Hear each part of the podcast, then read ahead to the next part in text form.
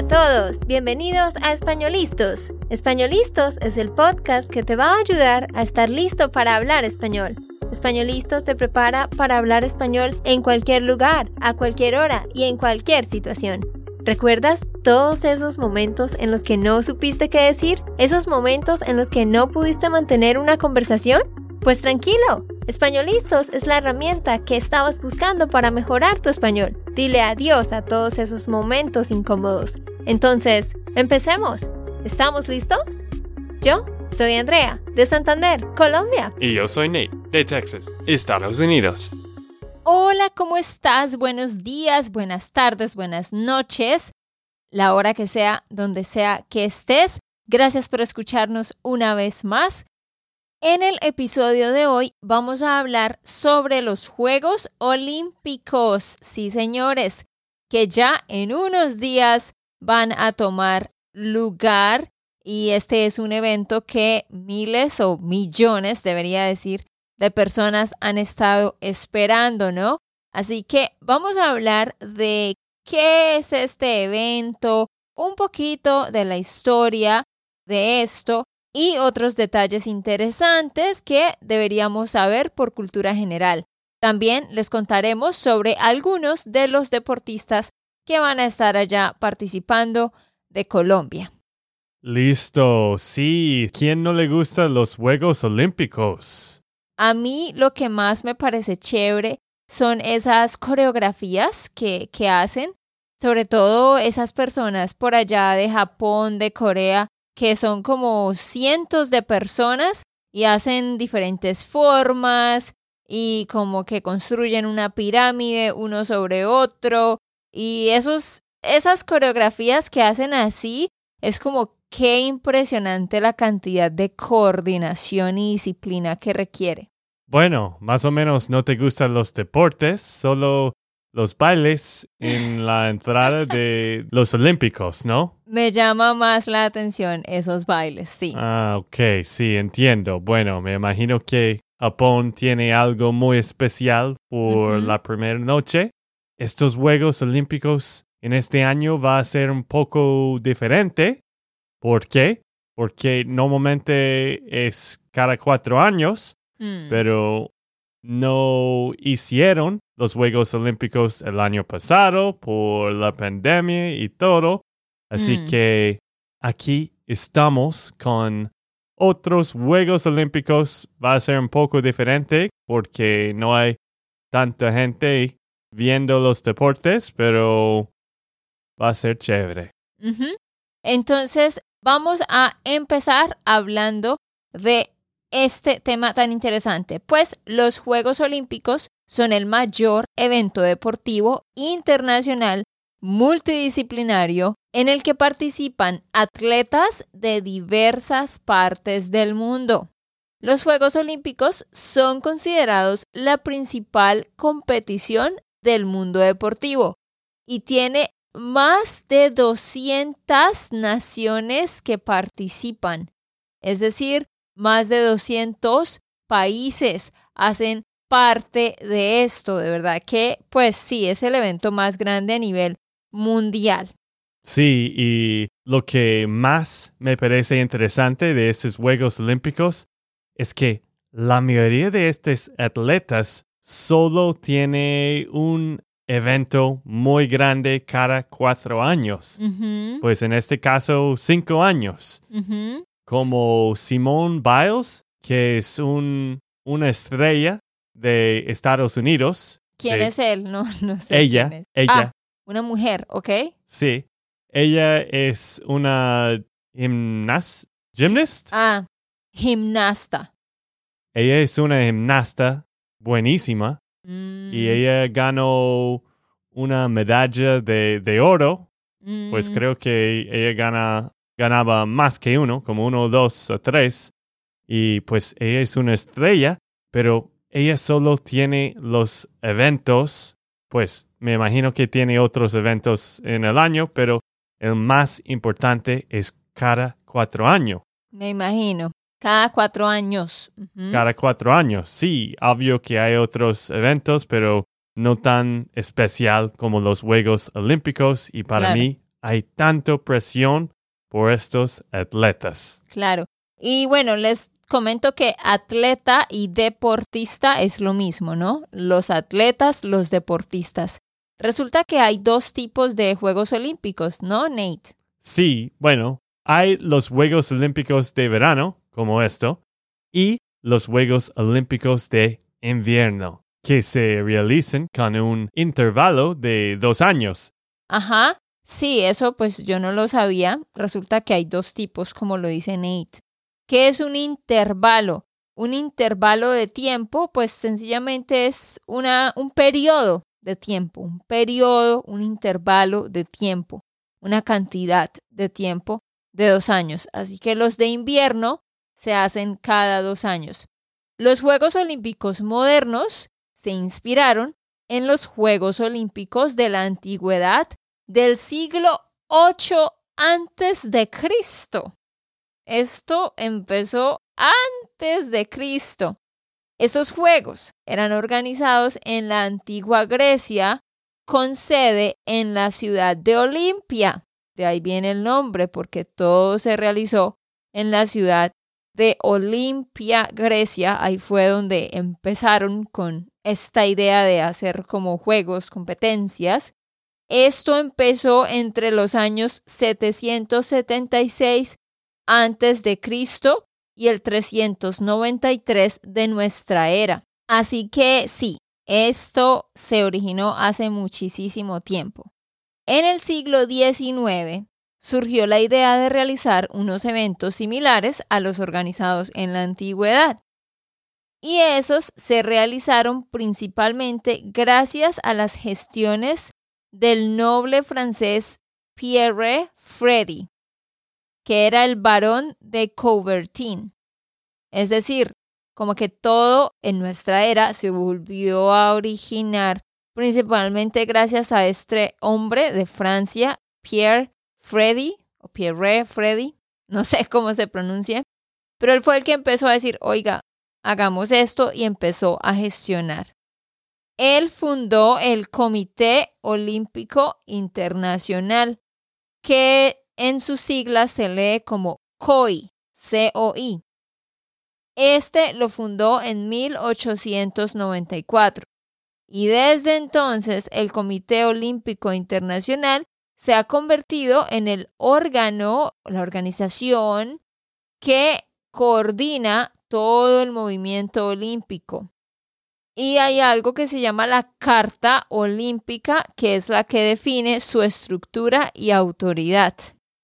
Es decir, este comité es el que se encarga de organizar todo. Todo esto comenzó en 1894. Entonces, Nate, ¿cuándo fue la primera vez, la primera vez que se hicieron los Juegos Olímpicos? Dinos sobre eso. Los primeros Juegos Olímpicos de la era moderna se llevaron a cabo en Atenas, capital de Grecia, a partir de 6 de abril de 1896. Así que se hicieron dos años después de que se organizara el Comité Olímpico Internacional.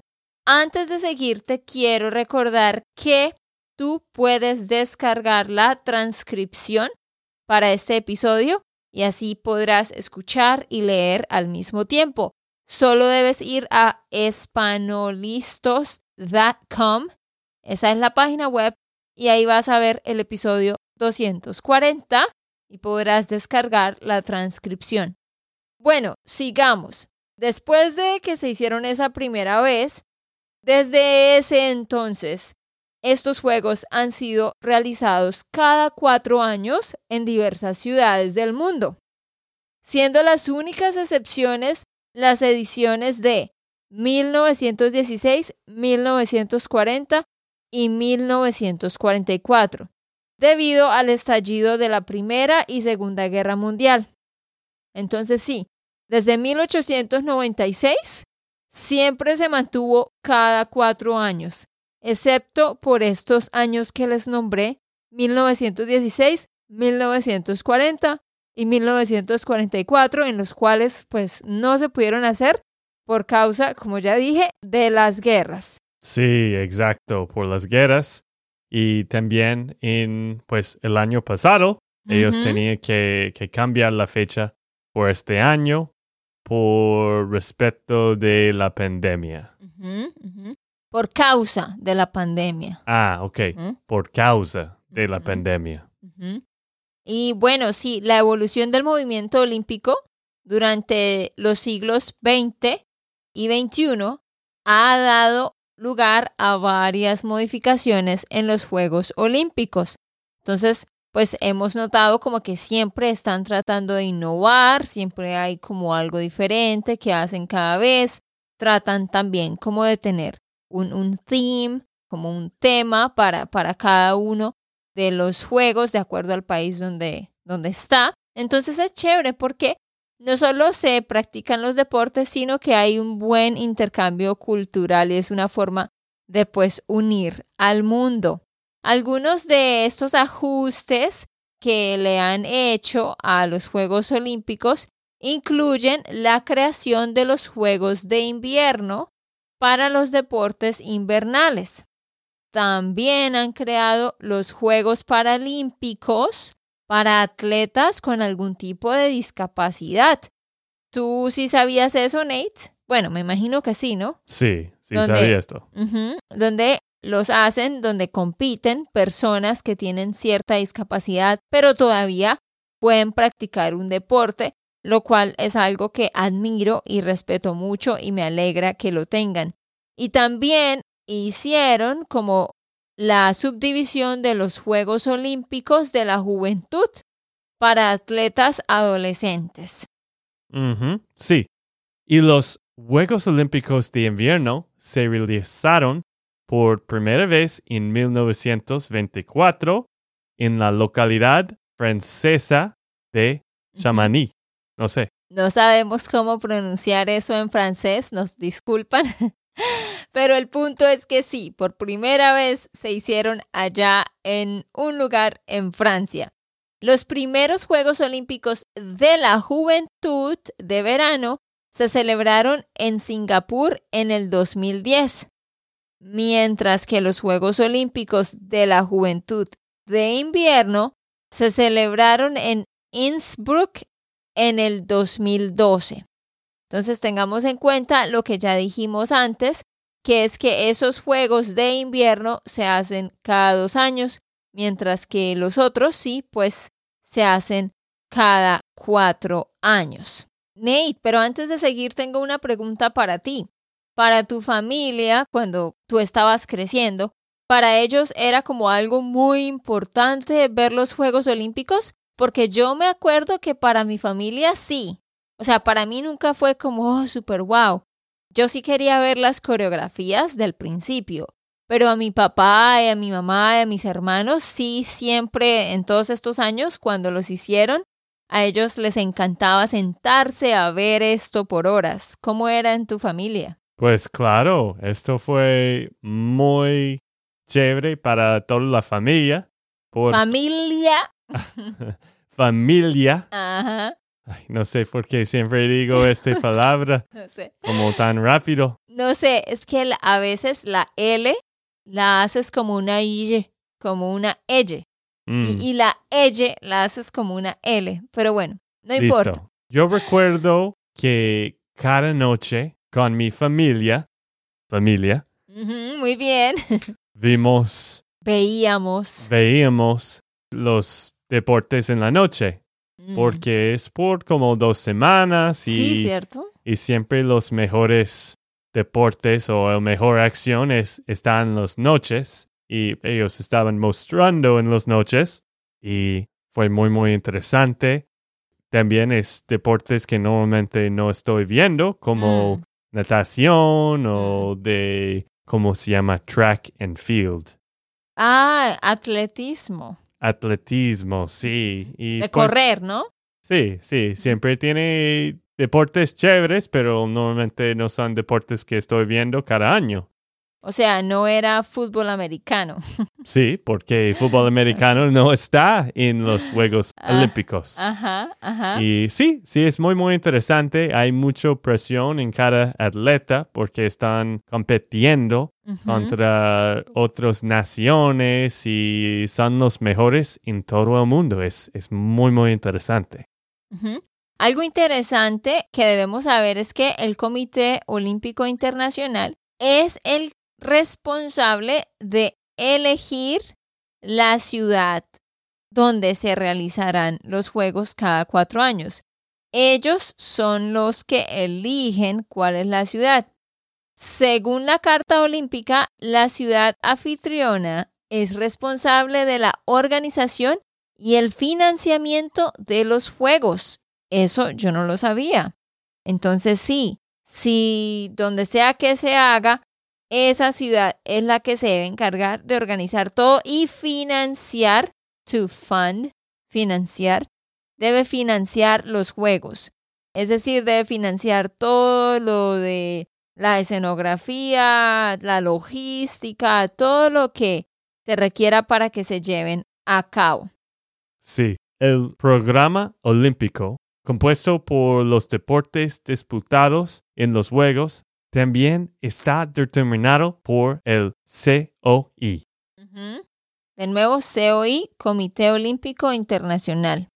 Sí, ellos son los que determinan todo, se encargan de todo. Existen diferentes símbolos y ceremonias olímpicas, como la bandera y la antorcha olímpicas, así como las ceremonias de apertura y clausura, ¿no? Que era lo que hablábamos ahorita, esas ceremonias que hacen donde hacen diferentes coreografías y bailes y a veces cantan y todo eso. Las cosas que así te gusta. Sí. Cerca de 13.000 atletas compiten en los Juegos Olímpicos de verano e invierno en 33 deportes diferentes y en aproximadamente 400 eventos. Escúchenlo muy bien de nuevo. Son más o menos 13.000 13.000 atletas que compiten en 33 deportes diferentes, tanto en el verano como en el invierno, y son más o menos 400 eventos. Los ganadores del primer, segundo y tercer lugar en cada evento reciben medallas olímpicas, que son primer puesto el oro, segundo la medalla de plata y el tercer puesto la medalla de bronce. Y bueno, Nate, dinos, ¿cuándo serán los siguientes juegos? Bueno, está empezando en esta semana, en el 23 de julio al Ujú. 8 de agosto de Ujú. 2021 en Tokio, Japón. Nate, si tú pudieras, ¿irías? Claro que sí. Quería ir a los Juegos Olímpicos por muchos años. Sí, pero eso es muy caro, ¿no? Sí, son un poco caro. Y no sé, hemos hablado con mis papás de ir a algunos en Londres en, Ah, sí. en los años pasados, pero todavía no fuimos y pues quizás está en mi bucket list. Todavía no hemos ido. Todavía no hemos ido a los Juegos Olímpicos. Pero si nos vamos allá, pues solo por la primera noche para todos los bailarinas, Bailarines. bailarines para ti. Sí. No, no, te pregunto por curiosidad, porque a mí, pues, a mí me da igual. Yo nunca he pensado en, ay, quisiera ir, quisiera estar allá en persona. Claro. Y bueno, algo interesante que debemos saber sobre los juegos de este año es que inicialmente se iban a desarrollar entre el 24 de julio y el 9 de agosto del 2020. Ney ya lo dijo que estaban para el 2020, pero les estoy diciendo la fecha exacta. El 24 de julio al 9 de agosto. Y obviamente no se pudo, entonces eh, por eso se movió para este año y confiemos en Dios que pues esto no vuelva a pasar, no se vuelva a alterar. El 24 de marzo del 2020 el primer ministro y el presidente del Comité Olímpico Internacional acordaron aplazar el evento manteniendo el nombre de Juegos Olímpicos de Tokio del 2020. Algunos países latinoamericanos como Colombia, Argentina, Chile, Brasil y México participarán en los Juegos Olímpicos que se van a llevar a cabo ahorita. Cuéntanos sobre quiénes representarán a Colombia, Nate. Bueno, tu país favorita, ¿no? Claro. El país donde no conoces ningún atleta. Ahora sí ya sé más nombres de atletas colombianos. Bueno, quizás algunos jugadores de fútbol. Pero Colombia será representada por 47 atletas colombianos que competirán en más de nueve deportes en diferentes disciplinas. Entonces, ¿quiénes son algunos de esos 47 que van a participar? Pues tenemos a Mariana Pajón, que ya les hemos hablado de ella aquí en el podcast. Mariana Pajón va a participar en carrera de BMX. Caterine Ibargen, que también la hemos mencionado, va a participar en salto largo y triple salto. Jorge Luis Vivas, que si no lo conocía yo, Jorge Luis Vivas va a participar en boxeo y hay otra deportista que ella es colombo-alemana. Sus padres, uno es de Colombia, el otro es de Alemania. Ella se llama Saskia Loreta Van Erben García. Ella va a participar en esgrima. ¿Qué es el esgrima? Cuando tienen una espada y como que pelean con las espadas. Mm, sí, como fencing en inglés. Exactamente, eso. Hablemos un poquito de Argentina. En Argentina participarán cerca de 157 atletas, más que en Colombia. Colombia solo 47. Argentina 157 atletas en 23 deportes diferentes. Nate, cuéntanos sobre cuántos participarán en Brasil y en Chile. Brasil participará con 245 deportistas, Chile lo hará con 41 deportistas y México asistirá a los Juegos representado por 134 deportistas. Wow, muchísima gente. Nate, quería corregir algo. Tú dijiste 41, pero no, solo 41. 41 deportistas. Ah, ok. Bueno, antes de seguir, yo quiero dar un anuncio muy importante y es que nosotros tenemos un programa que te va a ayudar a ti a mejorar tu español es nuestra membresía de parceros. Debes ir a SpanishLandSchool.com slash member y ahí encuentras todos los detalles. Nosotros tenemos un curso cada mes que tiene ocho lecciones de gramática, de canciones, de diálogos, de videos, de documentales y también tenemos clases de conversación al final del mes y estamos leyendo un libro por si quieres leerlo. Tenemos diferentes opciones para ti para que puedas tener una rutina. Si tú quieres ponerte más serio con tu español y quieres tener una rutina cada semana para estar consistentemente aprendiendo, debes ir a SpanishLandSchool.com slash member y ahí encuentras los detalles para que te registres. Bueno, muy bien, sigamos hablando un poquito sobre los premios que ellos reciben.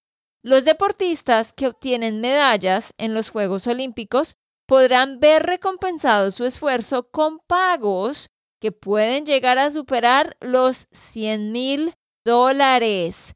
Resulta que ellos no solo reciben las medallas, sino también reciben dinero de acuerdo a en qué puesto quedaron y también qué deporte es, pero pueden llegar a ganar hasta 100 mil dólares. Claro, pues me imagino que depende de deporte.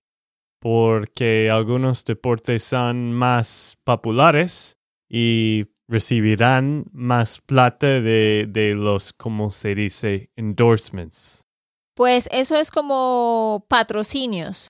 O sea, el dinero que es dado por los sponsors, es decir, los patrocinadores. Claro, porque también el dinero que ellos reciben depende del país en el que están y de cuáles patrocinadores están ese año, pues patrocinando los juegos y quiénes son los que están dando el dinero. Entonces no hay como valores fijos, sino que cambia cada vez. Claro, porque tiene que ser popular, tiene que tener su propia imagen y todo para ganar más plata, porque solo juegan los Olímpicos cada cuatro años, así que pues tiene que tener más fuentes para tus ingresos. Sí, y yo quería decir que eh, los valores que se les pagan a ellos, eso no lo define el Comité Olímpico Internacional, sino que eso lo definen las políticas establecidas en cada país para apoyar y estimular a los atletas. Pero algo súper interesante es que el premio máximo, el premio más alto, lo dan en Singapur, donde sus deportistas que ganan el oro, si, si un deportista gana un oro, entonces en Singapur ellos les van a dar más o menos 753 mil dólares. Muchísima plata, por supuesto. Entonces Singapur está haciendo eso para eh, motivar a sus deportistas a que se ganen el oro. Mm, sí, es una, ¿cómo se dice? Incentivo. Un incentivo. Es un incentivo y pues eso sí es muy, muy grande. No sé por qué ellos están dando tanto. Quizás porque con este medalla de oro ellos van a mejorar como las turistas que visitan Singapur, que es quizás buena marketing, algo así. No, no sé por qué lo harán, pero sí es mucha plata. En cambio, en Estados Unidos solo 25 mil dólares y los canadienses y los australianos les dan 15 mil dólares a sus deportistas. Mm, por eso es un muy buen momento para que la gente pues crezcan en su carrera y después quizás pueden tener otras oportunidades de los, ¿cómo se dice? Patri... De los patrocinadores. Patrocinadores. De los sponsors. En el caso de América Latina, realmente no todos los gobiernos de la región tienen un valor estipulado para estos pagos cuando se ganan un oro. Entonces no tenemos ese valor exacto para ningún país latino. En México, la Comisión Nacional de Cultura Física y Deporte ha ofrecido dar un premio de 3 millones de pesos a quienes logren una medalla de oro. Qué interesante, esto es en México. 3 millones de pesos mexicanos equivalen a 160 mil dólares. Me, me, asombra porque para ser México es muchísima plata, o sea, qué bueno que reconozcan la labor de los deportistas y los premien de esa manera. Exactamente. Otra cosa que les quiero contar es sobre Colombia es que en el 2016, en los Juegos Olímpicos de Río, que se hicieron en Brasil, en ese año fue la primera vez que un colombiano se ganó una medalla de oro en unos Juegos Olímpicos. Esta medalla fue ganada por Oscar Figueroa, quien se ganó esa medalla de oro gracias a su buen desempeño en la competencia de alterofilia. ¿Qué es alterofilia? Es el levantamiento de pesas. Lo ganó en la categoría de 62 kilogramos. Sí, bueno, esto fue mi pregunta. ¿Qué es alterofilia? Filia. Alterofilia.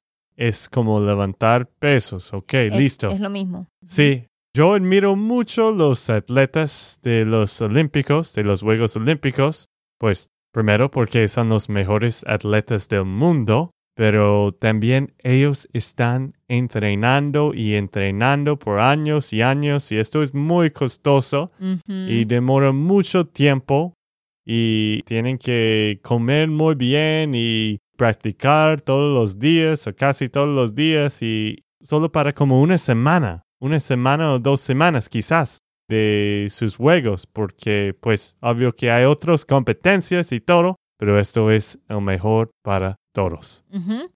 Bueno, queridos, ya con esto terminamos. Te recuerdo, si tú quieres mejorar tu español y no solo escuchar este podcast para practicar la escucha, sino también mejorar la manera como entiendes el idioma, mejorar tu uso de la gramática, ve a SpanishLandSchool.com slash member para que puedas inscribirte a nuestro curso. Y dinos, ¿cuál es tu deporte favorito de los Juegos Olímpicos de este año? ¿Tienes un deporte favorito? Yo sé que, pues, tu familia, el deporte favorito de ellos es fútbol. El soccer. Sí, claro. Pero, ¿cuál es su deporte favorito? Yo creo que para mí es natación. Ok, entonces sí, tú que nos escuchas, dinos en el correo cuál es tu deporte favorito. Ok, esto fue todo por el episodio de hoy. Esperamos que les haya gustado y que hayan aprendido. Y recuerda, si sientes que estás listo para aprender español, solo da un clic en Español Listos. No olvides dejar tus comentarios de lo que te gustó y los temas que quieres que tratemos. Suscríbete y déjanos tus reseñas. Españolistos les dice chao chao y hasta, la próxima.